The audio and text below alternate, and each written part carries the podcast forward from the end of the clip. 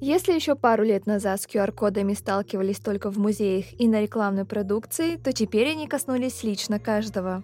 От них зависит работа, развлечения и продовольственное жизнеобеспечение. В этом выпуске мы расскажем, как работают QR-коды, где их используют и почему в ковидную эпоху выбрали именно эту технологию. Вы слушаете подкаст «Однажды в интернете» от Эндерсвязи.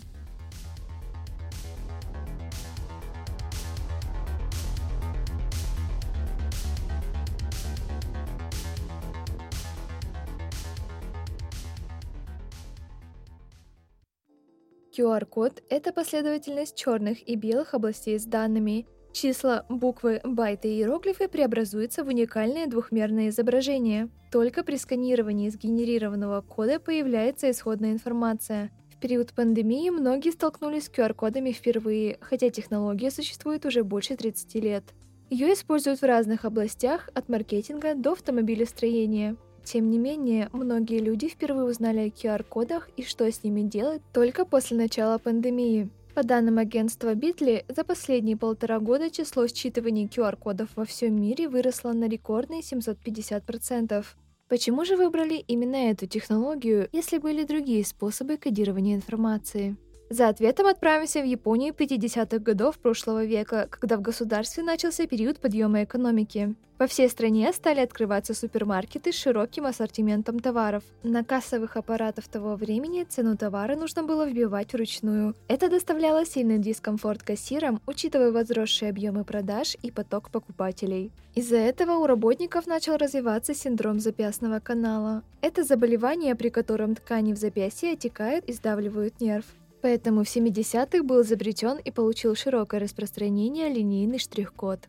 Технология значительно упростила работу кассиров, но имела очевидный недостаток – ограничение по количеству буквенно-цифровых символов закодированной информации. Например, производителям автозапчастей приходилось клеить по 10 штрих-кодов на одну коробку, чтобы уместить всю необходимую информацию. И только через 20 лет японская компания Dance Wave Inc., которая занималась производством считывателей для штрих-кодов, решила создать новые коды. Основными критериями были объем кодируемой информации и скорость считывания. Разработчикам пришлось проанализировать тысячи листовок, журналов, картонных коробок и другой полиграфической продукции, чтобы выяснить, каким должно быть новое изображение кода, чтобы при считывании под любым углом не мешали цвета и другие графические элементы на упаковке.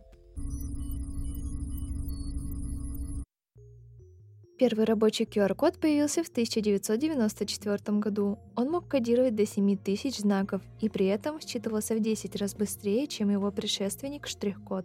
Первую разработку подхватила автомобильная промышленность. Применение QR-кода помогло решить ту проблему с кучей штрих-кодов на упаковке, от которой страдали производители. Сейчас технология используется везде, но ее создатели ничего на этом не зарабатывают. QR-код проник в искусство и маркетинг. В музее гораздо проще уместить всю историю создания картины или путеводитель в закодированное изображение, чем в дополнительные таблички. Рекламщикам он помогает быстро направить потенциального покупателя из офлайна на свой сайт или в приложение.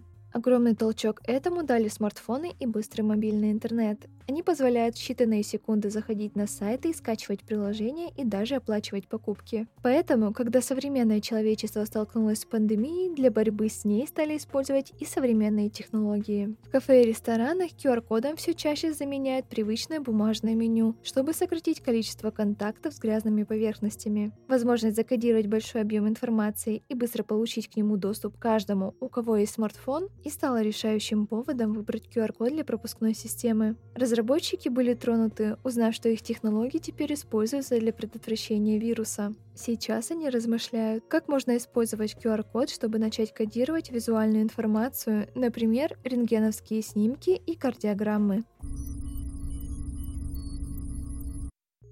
Народные умельцы решили не останавливаться на возможности считать QR-код с телефона на телефон. Тату-мастера и художники предлагают изготовить ваш личный переводной QR-код. На случай, если телефон разрядится, временное изображение все равно останется на теле. Кто-то и вовсе предпочел сделать настоящее тату со своим QR-кодом, несмотря на то, что он имеет срок действия, а изображение под кожей останется навсегда.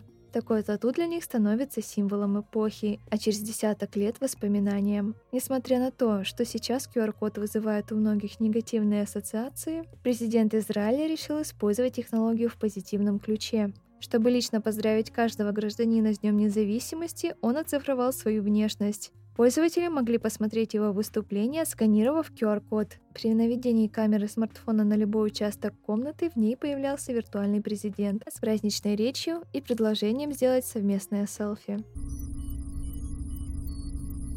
Кажется, эра QR-кодов еще не скоро пройдет. Свое мнение о технологии вы можете оставить под постом с анонсом подкаста на любой из наших страничек в социальных сетях. Для этого подписывайтесь на Интерсвязь и подкаст «Однажды в интернете». До следующего выпуска.